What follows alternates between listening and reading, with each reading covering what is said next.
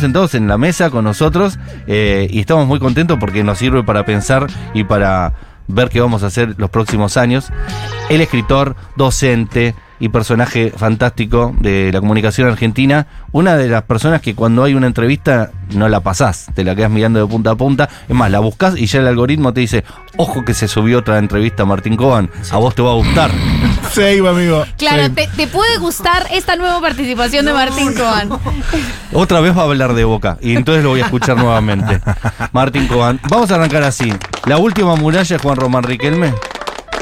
Pero qué muralla, ¿eh? Pero qué muralla. Bueno, me temo que sí, no es, no, no es lo que uno quisiera. Quiero decir, uno no quisiera llegar a la última muralla, pero todo indica que hoy por hoy, por hoy en este momento de retroceso que, que- que nos toca, parecería que sí.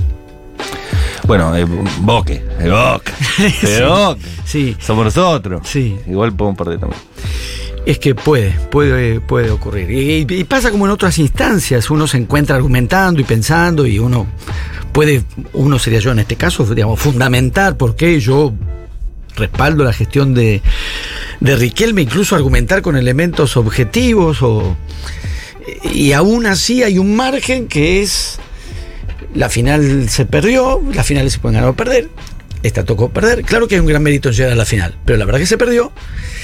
Y, y hay una fascinación que produce el poder, y Macri parece haber recuperado un espacio de poder, y hay algo que se vuelve atractivo en el quien tiene poder. Un viaje Y- a Qatar que podría traer el financiamiento de la nueva bombonera, todas esas cosas me dan un poco de miedo. Bueno, ahí ya viene algo que ya es del orden de, de- de- de una discusión concreta que uno puede dar con respecto a qué se propone, qué viabilidad tiene.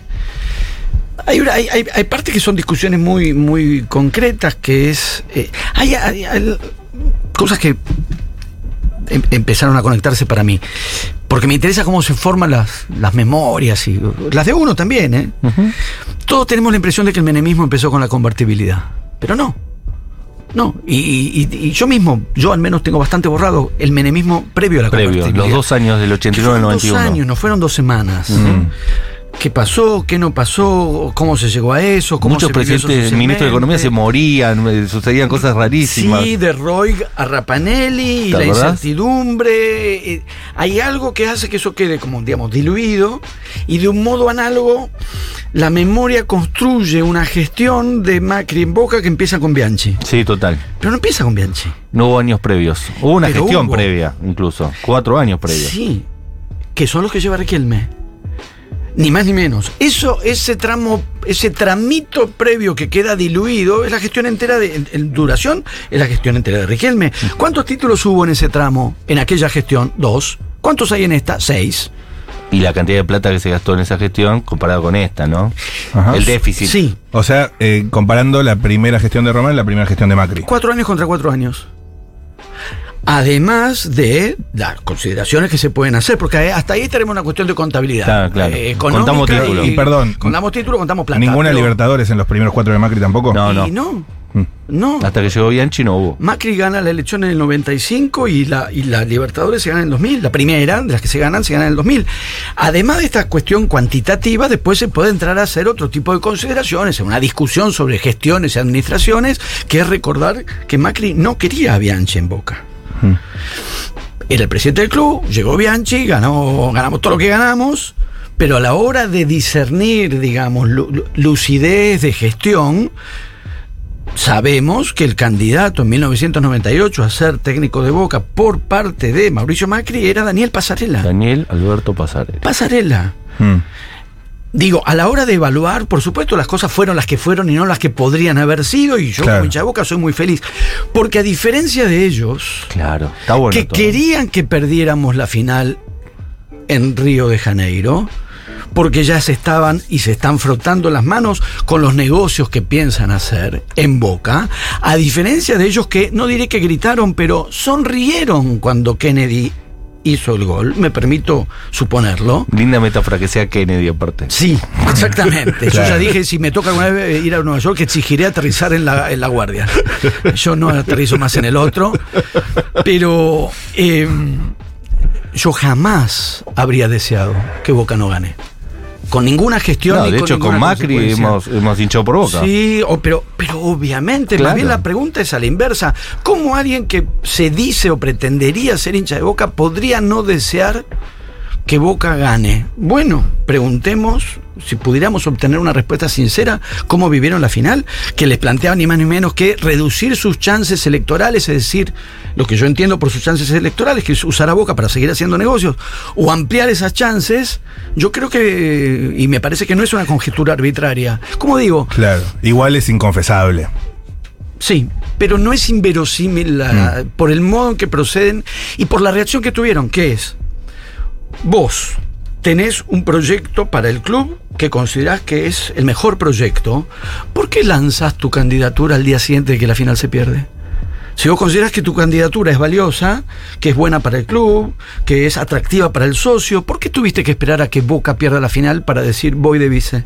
Y no antes. y no antes, es que esa final perdida resultó funcional a tu candidatura. Esto no es especulación. No, ahora ya no estamos suponiendo, estamos Y revisando lo si que pasó. hubiéramos ganado la final, lo más probable es que Macri no hubiera sido candidato a vicepresidente. Entonces a él le vino bien que Boca perdiera la final. Entonces yo paso a preguntarme qué pienso yo de un candidato a conducir a Boca al que le vino bien que Boca perdiera una final. Yo no lo quiero. No hagamos ahora nombres. Supongamos que no Cualquiera tenemos el nombre, no sabemos quién es. No sabemos quién es. Yo les presento este caso. Acá hay una persona que si Boca pierde la final se entusiasma y se presenta. Y si sale campeón de América, entonces no se presenta. Y cuando Boca pierde la final aparece y dice me presento. No, no sabemos quién es. ¿Nos gusta? A mí no. Es Martín Coban que está con nosotros. Arrancamos hablando de Boca. Yo sé que a ustedes el tema capaz no le importa. No, no, a mí No, me ahora me importa muchísimo, es la única muralla. Y porque me interesa la patria, es la claro. última muralla total. o sea, Más vale. Eh, más pero vale. estábamos hablando entre las noticias, bueno, primero el cónclave Victoria Villarruel, Cristina Fernández de Kirchner, consideraciones al respecto. No vi, estuve trabajando todo el día, Bien. vengo de dos entrevistas Mm. previas a, a esta, una sobre Vilas y otra sobre el Río de la Plata. O sea que... Excelentes eh, temas. como estaba... La rebajábamos nosotros. Esta es la peor de las tres que vas a tener. No, no, no, todo me interesa, todo, todo me interesa. Y, y con todo me entusiasmo. Pero como personajes públicos, digamos, Eh, allá de no saber. Ella, eh, Victoria, salió y Sí. habló correctamente. Dijo que fue una buena reunión, que se mostró predispuesta a un traspaso ordenado, que hubo una buena conversación. Pero sabemos que son dos personajes totalmente opuestos, Todo lo seguí con imágenes, o sea, estaba acá en la Orquídea, que queda muy cerca donde Sí. estamos ahora en Futurock, por lo tanto pispeaba la televisión y veía bajo el formato cine mudo, digamos, pero Sí. iba siguiendo lo que iba pasando. Eh, bueno, lo, primero lo obvio, claro, es un encuentro llamativamente dispar. Eh, son esos casos, incluso si uno, claro que no es literatura, y por suerte no es literatura, pero si fuera una literatura sería un desafío narrativo, que es cómo pongo a conversar a estos dos personajes. Pero no notas una. no- no es difícil de imaginar. ¿No notas una similitudes o same energy en algún punto? ¿En qué sentido? ¿Cu- ¿Cuál sería? Y Más acá hablamos de, de alguna cuestión de la coquetería, de sen- dos señoras eh, con cierto porte. el, ¿Qué decirte? Bueno, pero yo creo que hay, hay un punto Con buena en oratoria común. Hay- y el punto en común de ser dos mujeres que llegan a lugares muy altos de la jerarquía política, que eso ya les, les pone como un, al menos les pone un lenguaje Sí. eh, que comparten. También. Sí, pero me sigue pareciendo muy general. Son dos dirigentes políticas muy importantes. Sí. Claro. Y, y tanto que una y otra, una fue presidente de la nación, pero digamos, la actual vice, por, al- por algo se encontraron, Ujú. la, act- la actual vicepresidenta y la inminente vicepresidenta comparten un perfil de mujeres dirigentes destacadas. Más bien lo raro es que alguien llegue a vicepresidente y, y no tenga esas características. Miquetti. Michetti. Exactamente. En realidad lo desconcertante es, Es, claro. Michetti. Es verdad. Sí. Eh, de- después esperaríamos de alguien que es una mujer y que se dedica a la política y que se destaca como dirigente, tanto como para llegar a una vicepresidencia, que tenga un temperamento considerable, que sepa hablar de Y corrido. más iba a ser un cargo parlamentario. Y claro, sí, que va a tener Mm. que presidir el Senado. Eh, digamos, insisto, lo, lo desconcertante es lo que ocurrió antes. Esto es lo que razonablemente podemos esperar de dos mujeres que son dirigentes Bien. políticas eh, de- significativas. Después, de, digamos, la- hay, hay una, di- digamos, eh, la evidente, obvia disparidad ideológica. Y el hecho de eh, mi caso, que he sido opositor de una y lo seré de la otra, como ciudadano que soy, es tanto más interesante discrepar con Cristina Kirchner que con... El mejor enemigo. Pucha. Es interesante en el sentido de, digamos. de- digamos, a la hora de que, y cuando digo interesante discrepar es qué exigencia de elaboración te plantea esa discrepancia. Claro. Qué discusión, qué elaboración de argumentos, Tengo que ir más preparado. a qué vos te oponés y, y- y la exigencia de, de- como en cualquier discusión que uno bueno cualquier discusión no hay discusiones que en realidad no son estrictamente discusiones donde alguien lleva en las que alguien lleva sus argumentos y se los tira por la cabeza al otro que a su vez te tira por Sí. la cabeza con sus argumentos. Si los argumentos que uno le tira al otro no tocan sus propios argumentos, no los afectan, no los interpelan en algún grado, y el otro devuelve los argumentos que ya tenía, que como suelen ocurrir esta- estos debates, no ha habido exactamente una discusión. La, di- la discusión como interacción de voces, la voz del otro afecta a la mía. Claro. Y mi voz afecta al otro. Si el otro ya tiene decidido lo que va a decir, y lo va a decir, diga yo lo que diga, y yo tengo decidido lo que voy a decir, y lo voy a decir, diga el otro lo que diga, es un intercambio de monólogos. No es exactamente un diálogo. En un diálogo cada voz afecta a la otra. Si lo pensamos como un diálogo, también tendemos uno mismo a pensar cuando decimos diálogo, la palabra diálogo tiene un buen prestigio y se, entiende diálogo, acuerdo, consenso. Una discusión también es un diálogo. Diálogo es intercambio de voces. Si te discutís, debatís, polemizás fuertemente, también es un diálogo. Porque, insisto, tendemos, me parece, eh, registrar a mí, me parece percibir a mí. Tendemos a poner diálogo con en acuerdo, entendimiento, consenso. Sí, como si necesariamente en el fondo se tienen que poner de acuerdo en el 100% Claro. de las cosas. Sí, si y no, como si el- la finalidad última o, o no tan última del diálogo fuese el acuerdo. Y dos personas se encuentran, no se van a poner de acuerdo, no se quieren poner de acuerdo, quieren discutir, que para mí es un deporte de riesgo, de riesgo para mí que soy un cobarde, que me atrae muchísimo. Sí. Discutir, para llegar a un acuerdo. No, No. o no necesariamente. Para discutir. Es que muchas veces por ahí el que en el choque de monólogos, donde Sí, no hay discusión, sí. el que lo transforma en una discusión, es decir, el que agarra, aunque sea escucha algo y digamos, improvisa, se sale un mínimamente de su monólogo, pero por agarrar algo de lo que dijo el otro, a veces es como la estocada final, ¿no? Sí, y y con eso ganás. Es que para doblegar verdaderamente al otro, si no eh, son, digamos, dos, dos monólogos ante un tercero, que serían los espectadores del debate presidencial, que va a resolver cuál de los dos monólogos le resulta preferible. Pero está cotejando dos monólogos, si no hay interacción entre esas voces. Porque para refutar la voz del otro, la tenés que incorporar. Claro. Que de hecho estaba pensando, Victoria Villarroel es la candidata a vicepre ya vicepresidenta electa, y ya hay un momento tuyo viral, es eh, la discusión, eh, eh, la- porque no fue una, una apuesta en común, sino una, una, una disputa de, de sentido respecto al tema de los 30.000 desaparecidos. Y cada vez que surge el tema, apareces vos de vuelta. ¿Cómo te sentís vos que la gente te use como argumento? Mira, escúchalo Martín Cohen, Sí. ¿no? Con eso, ancho de espada. Olvídate. Y, y ya está, gana- ganamos la discusión porque Martín Cohen lo dijo mejor de lo que yo lo podría haber dicho. Se produce el raro efecto por el cual parece que yo insisto. Claro, vos sos el mismo Yo que va- no estoy- y dice yo lo no- yo mismo. estoy en mi casa haciendo otra cosa. Claro. Claro. Dice, este tipo, este tipo otra vez con lo mismo. No, no, no. Está- es una grabación. Yo- yo- pasa eso Claro. claramente. Eso Sos, re pesado con el tema. Te salió bien, ¿viste? Entonces la, la vuelvo a usar ese argumento. digamos, ¿qué puedo decir yo de eso? No mucho. ¿Cómo fue después la charla con los perfidos? Porque hay, hay algo que yo diría, eh, do- dos o tres cosas. Eh, a mí me complace haber aportado algo que nos ha- puede haber servido a todos, empezando por mí, a pensar esta cuestión que es compleja. Si esa discusión, que fue discusión. Fue discusión, porque agarraste algo de lo que venía diciendo él. Y, pero y claro, si Sí. Importa el número, ¿cómo no va a importar el número? Claro, fue, fue una claro, discusión. claro. Y lo que yo creo que permitió que aportara algo no fue por mí, fue, digamos, fue por mí, como parte de una discusión donde eh, eh, era que él tomó lo que yo estaba diciendo para manifestar su desacuerdo y yo tomé lo que él estaba diciendo para manifestar el mío. Llamativamente resulta disruptivo, como se suele decir, pero en realidad es bastante común. eh, eh, Dos personas hablando, dos personas discutiendo. Claro. Pero yo creo que, a diferencia de lo que suele pasar, que es esto, los, los monólogos, cada una de las voces está compactada, presurizada al vacío y no se deja afectar por la otra. En verdad pasó algo, desde el punto de vista discursivo, de un género simple, una discusión. Eh, si algo de esa discusión fue un aporte, me complace, como digo, me, me complace, pero no mucho más que eso. Tengan en cuenta más que yo no lo volví a ver. Claro, eso te iba a preguntar, ¿qué vínculo No, claro. tenías con lo pérfido? Después de eso, ¿tuviste una charla posterior? Él te No. dijo, che, me cagaste. ¿Hubo una No, charla no, no, no, posterior no. o no? Sí. Eh, nunca hablé de eso. De- Pero yo tampoco hablo de eso. Es un Claro. video. Una vez me pasé. Es un video, no es una obra de teatro. Este tipo siempre con lo mismo, ¿no? Pero no ves que es una, es una grabación.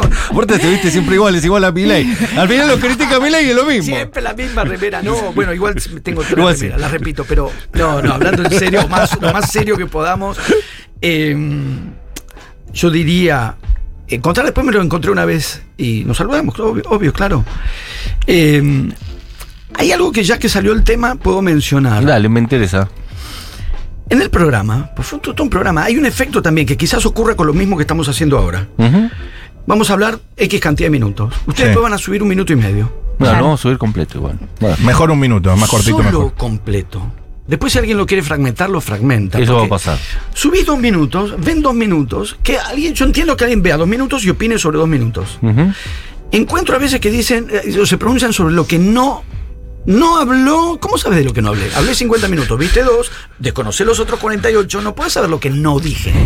Puedes saber lo que di yo cualquiera, ¿no? No, Sí. no me, no me pasa a mí.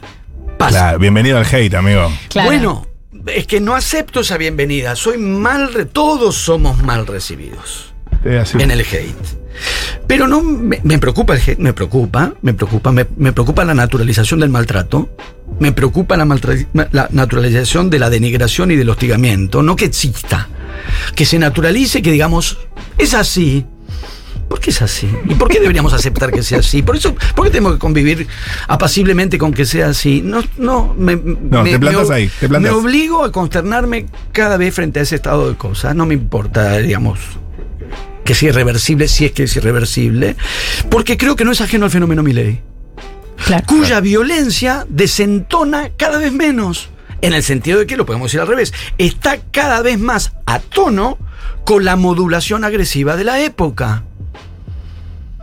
Entonces, un violento, muy violento, que, es agresivo, muy agresivo, queda en todo caso como la época un poquito más acentuada, o bastante más acentuada, pero no está exactamente fuera de tono, porque el tono general es ese, es el tono de las redes, es el tono de los medios de comunicación tradicionales que hablan cada vez más como se habla en las redes.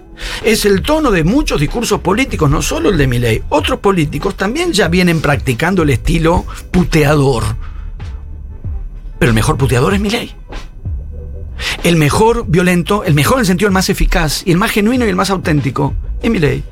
Porque incluso Bullrich intentó. Le dijeron, dale, dale, si vos te peleaste Dale Llano. vos. ¿Te, te acuerdas cuando te peleaste como Llano? Dale, dale, enojate otra vez. Y le sal- no le salía. No le salía. Porque no es tan violenta, ni tan buena violenta. Pero tan buen violento en el sentido que Tyson era muy bueno. Y el buen salvaje. Claro.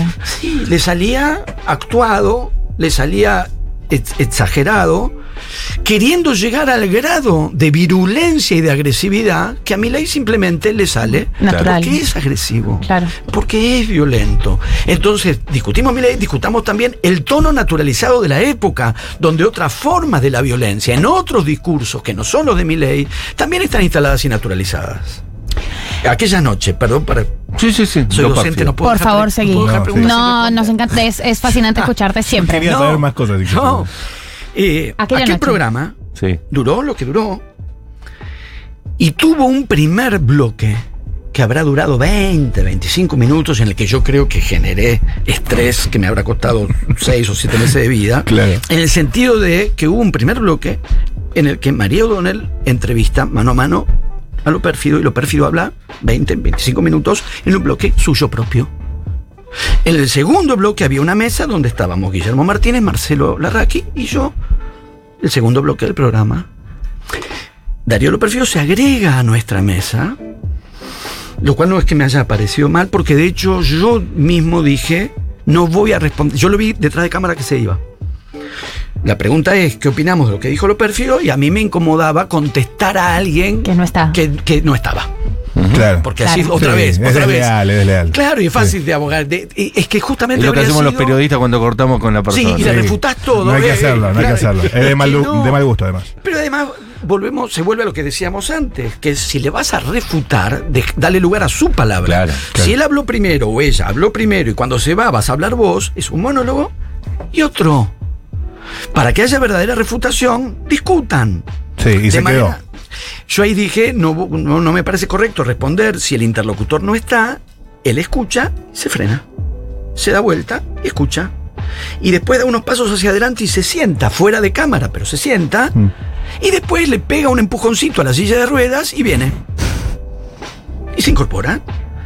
Es el motivo por el cual en un momento en que él va a tomar la palabra, yo le pido que me deje seguir, porque él había hablado 25 minutos. Con Sí. lo cual, el señalamiento de que soy un fascista, que no dejo hablar al otro, no es justo, voy a decirlo así. Si lo pones en contra, no es justo. Declaro, no soy fascista. Perfecto, desmentido. Eh, muy importante este mentido con el con el Ahora de llamamos a cámaras los portales y- que ¿Sabes cómo se llama Cambia de esto? Y- es fact-checking.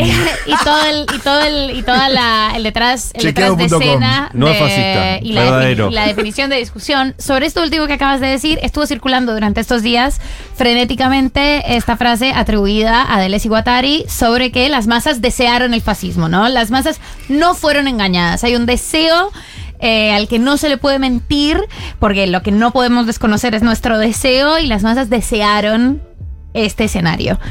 Desearon el fascismo directamente. ¿Vos cómo dialogas con esa idea? Porque vos, eh, por lo general, tenés una, una idea de, de la sociedad que siempre es eh, interesante de, de escuchar. ¿Y cómo, cómo dialogas con esa premisa que está circulando, teniendo, teniendo en cuenta que, que la campaña de Milley fue ridículamente honesta sobre sus intenciones eh, y, y- y sobre su finalidad y, y sobre sus inclinaciones políticas y económicas y, el destino al que va y fue electo no por uno, sino por 11 puntos de diferencia. Sí. Estamos como en un paso muy significativo si uno lo, lo coteja con el menemismo, que objetivamente parece ser una, un antecedente significativo en relación a lo que se propone hacer. Con la diferencia que este lo dijo antes. Exacto, Menem en un momento dijo, si yo decía lo que iba a hacer, nadie me votaba. Claro. Ahora estamos en un punto donde alguien ya puede decirlo y se lo vota, lo cual indica algo no, no necesariamente alentador. Dos cosas. No solo eso que hace 30 años no podía decirse porque si lo decías nadie te votaba y ahora sí, sino que ahora sí, habiendo existido además el menemismo.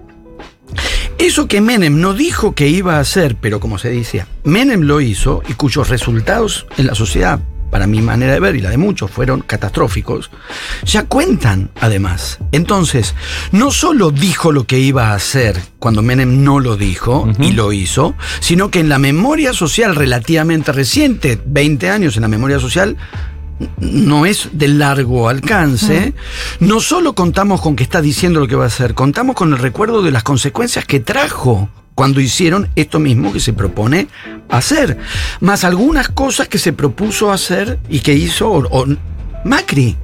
Tenemos una combinación Caballo Macri explícitamente, que hacen a nuestra memoria reciente, y todo eso efectivamente es explícito. Yo creo que respecto de Deleuze y Guattari, y agregaría, no es que sea lo mismo, no es que sea lo mismo, pero comparten un espacio de pensamiento de eso que genéricamente llamaremos postestructuralismo francés, que es otro modo de concepción no solo, no ya de la, de la masa, sino del sujeto.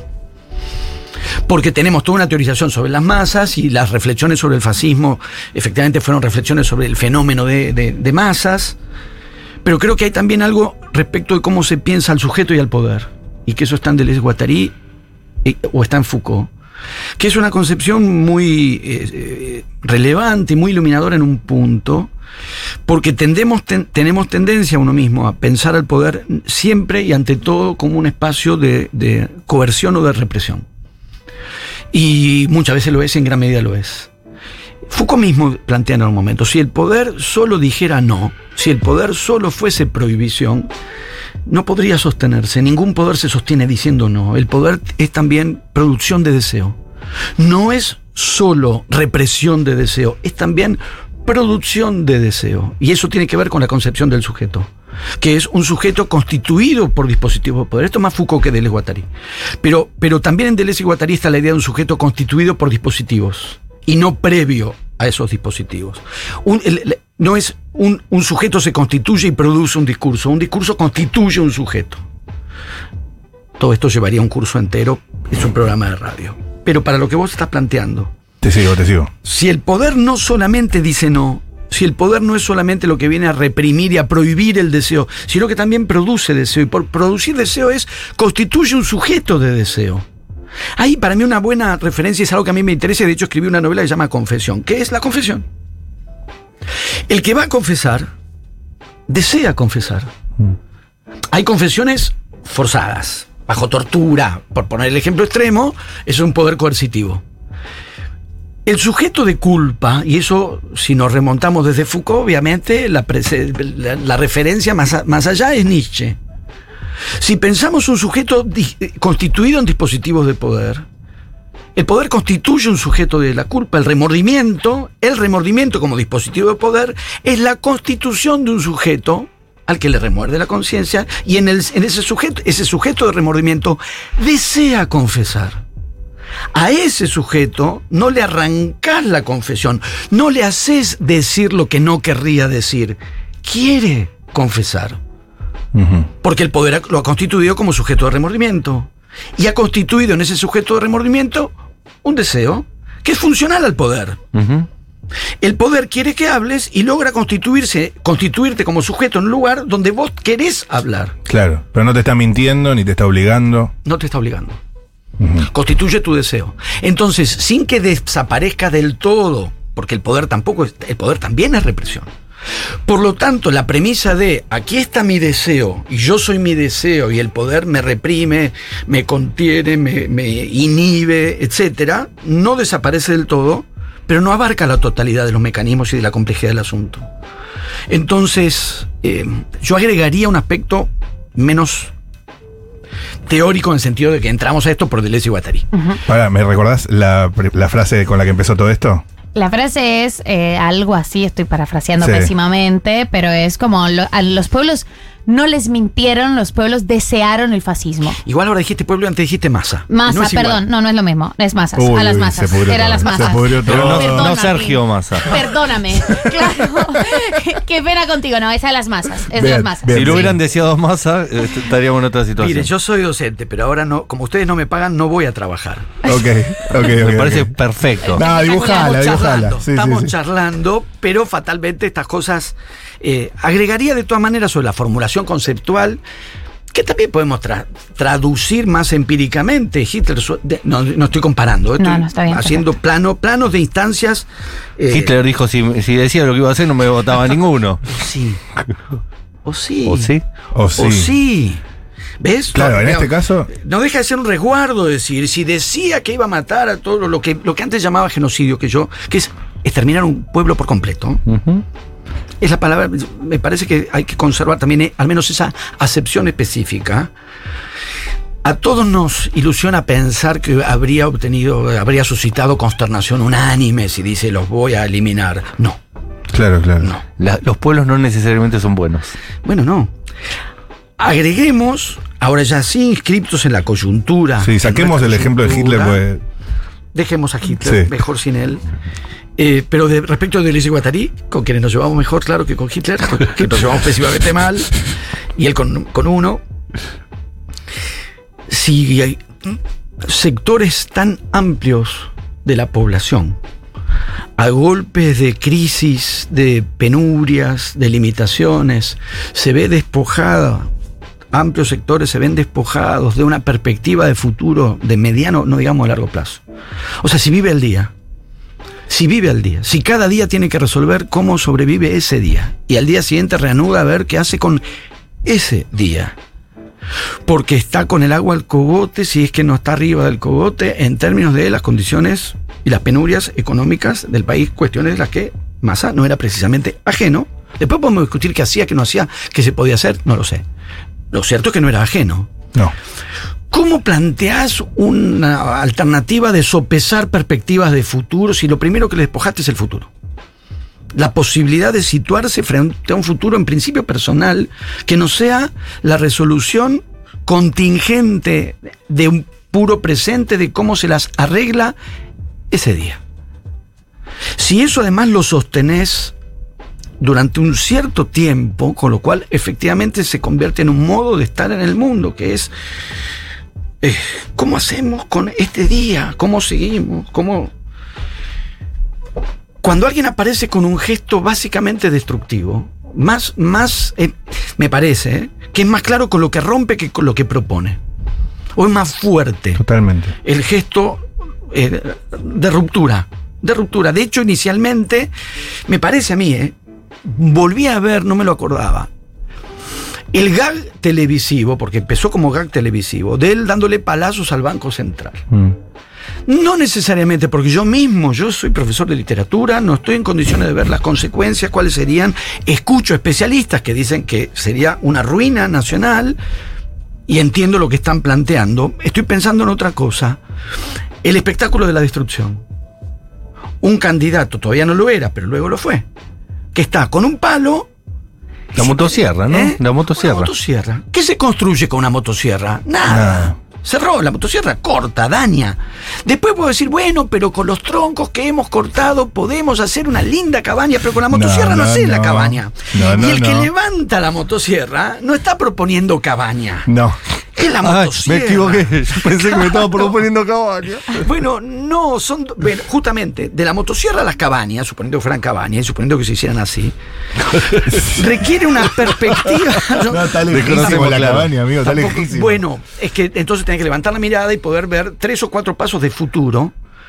Cuando las mismas condiciones sociales y económicas imperantes despojaron, mutilaron en gran cantidad de gente y de- durante mucho tiempo.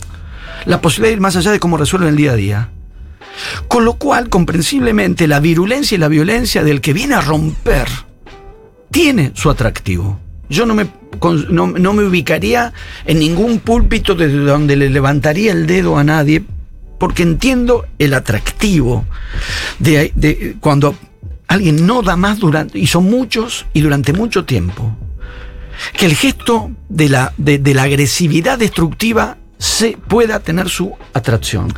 Lo pensé y lo escribí en una columna de diario recordando el rompan todo de Billy Bond. Totalmente. Amo. Porque tiene, claro, un momento rockero intensísimo. Sí, sí.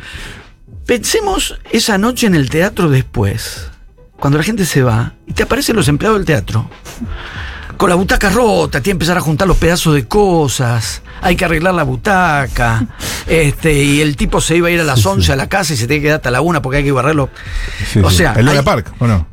¿Había yo no recuerdo dónde Creo fue. que no sé. había sido Luna Park, pero no, bueno, Creo que sí. no importa. Digo, el rompan todo. Sí, Ese sí, sí, momento sí. rockero del rompan todo requiere para tener la, la- la- el, el- el- el lustre, el brillo del gesto de- de- destructivo, justamente.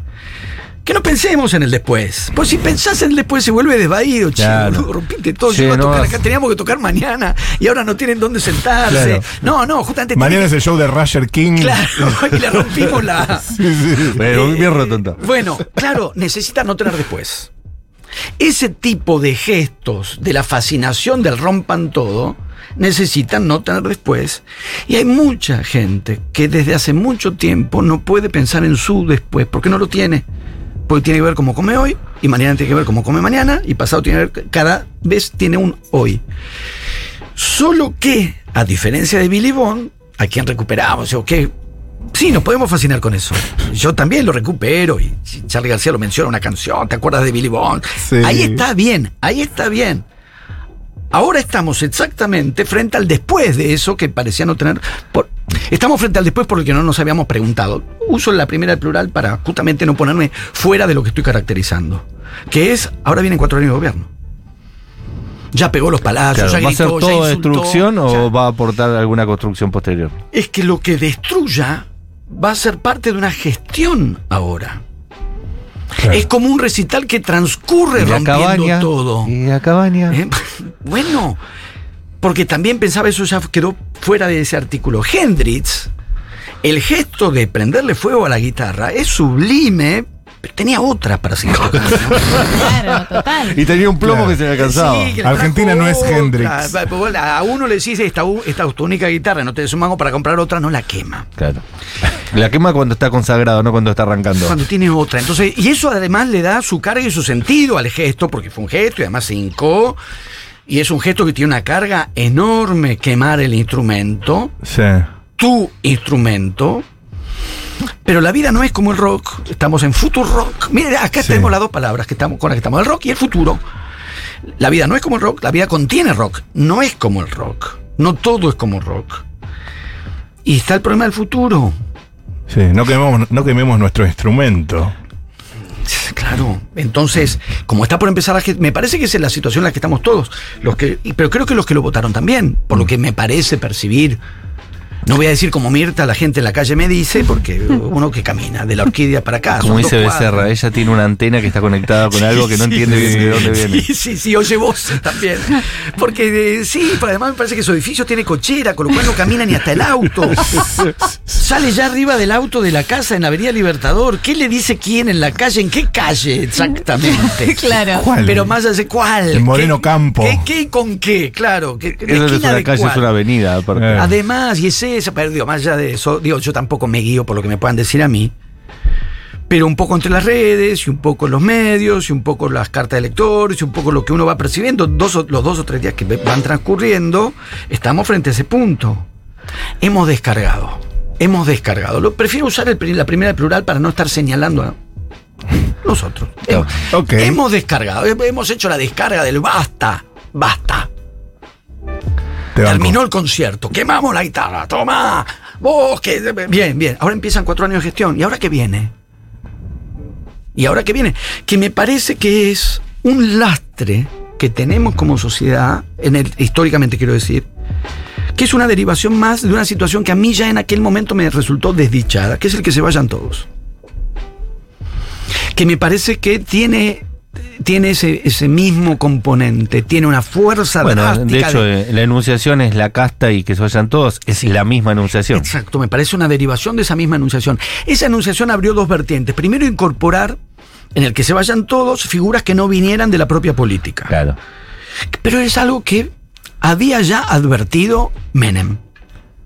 Y les recuerdo, lo que ustedes ya saben, que a uno de los que trae, porque no venía de la política, es Scioli. Reute, Mancioli. Exacto. Menem ya se da cuenta de eso. Antes de que se formule como un que se vayan todos. El que se vayan todos, me parece a mí, que ya no me conformó en el 2001, era, por un lado, que venga gente que no viene de la política. A Macri también lo, he pensado, Claro, lo pienso como una derivación de eso. Exacto. Eh, y lo otro es que se vayan todos. Y si, pero si se van todos, ¿qué? Porque al mismo tiempo, el que se vayan todos fue a parar a Dualde. Totalmente. Y después a Néstor Kirchner, que era gobernador de provincia, y, y, y Milei está incorporando, se vayan todos, vino Macri. No es que se vayan todos, y Patricia Bullrich, que es, es, es ese mismo todos. De manera que me parece que ahí también encontramos este límite. Entiendo perfectamente, y no lo entiendo mirando desde afuera, vuelvo a asumir eventualmente una primera de plural. Cuando, nos, cuando estamos podridos, si estamos hastiados, y pienso los que están hastiados pues la están pasando muy, muy mal. Yo a título personal, yo como todos los días, mi comida mañana está asegurada y la de pasado mañana también. No, soy docente universitario. Ti- Tiré dos días, ¿eh? No dije un año. No dije nada, soy docente universitario. Claro. Pero sé que hay gente que la está pasando mal, Sí, mal, totalmente. mal, mal, y yo no soy parte de esa, de- no estoy en esa situación. Entonces, calculando además esa situación, claro que el que se vayan todos, la casta, el palazo, eh, el putearlos. Ahora, ese que los putea, ahora es presidente y tiene que gestionar el país cuatro años. ¿Qué viene? Eso es la, es la incógnita. Es Martín Coan con, con nosotros que está conversando. Ya eh, lamentablemente nos quedamos sin tiempo. Hablamos un montón. Nos quedaremos escuchándote. Toda la vida, Martín. Juro que no, la gente que vive conmigo dice que no. Mentira. Porque tu mujer habla muy bien de vos. Y yo cada vez que tu mujer habla de vos digo, ay, qué envidia me da que hablen así de mí. Sí, lo que es hacer la, igual lo que debe ser esa discusión, estamos haciendo un monólogo, no estás, no, No, te estás no. dejando pecar por mis palabras. Claro. En casa no se habla así. ¿No? No. No, somos personas. En casa hablo ¿Es- de, es boca. Hablo de boca, sí. ¿De Bostera? Y eso es muy, muy importante. Sí. Podría ser de derecha, pero de River no. Martín Coa. Eh, He admitido independientes, eh, no personas independientes, personas de independiente. Igual, en mi experiencia en sucesivos matrimonios, tu- tuve una esposa que no era de nadie. Y Quizás fue que- peor. En lo que duró ese matrimonio me entraba la idea, de, es de River, no me lo está queriendo decir. Y cada tanto momento de distracción, cuando estaba, era muy lectora, y cuando estaba concentrada muy leyendo, le largaba. Sos de River, ¿no? No, no, de nadie. No la agarré nunca diciendo, bueno, sí, está bien, sí, porque eso habría sido una Igual capaz que no desde Boca, pero es antiboca, que es lo mismo. No, no, no. Claro, bueno. No de River, pero es antiboca, que Es es, el que- mismo Se concepto. los boteros. Bueno, eh, nos tenemos que despedir, Martín, porque Ya. aparte tenemos una banda, Alan Sutton va a estar tocando con nosotros y no nos queremos robar tiempo tampoco no, a ellos. obviamente que no. Gracias, Martín. A ustedes, un Un, placer. lujo, un gusto escucharte.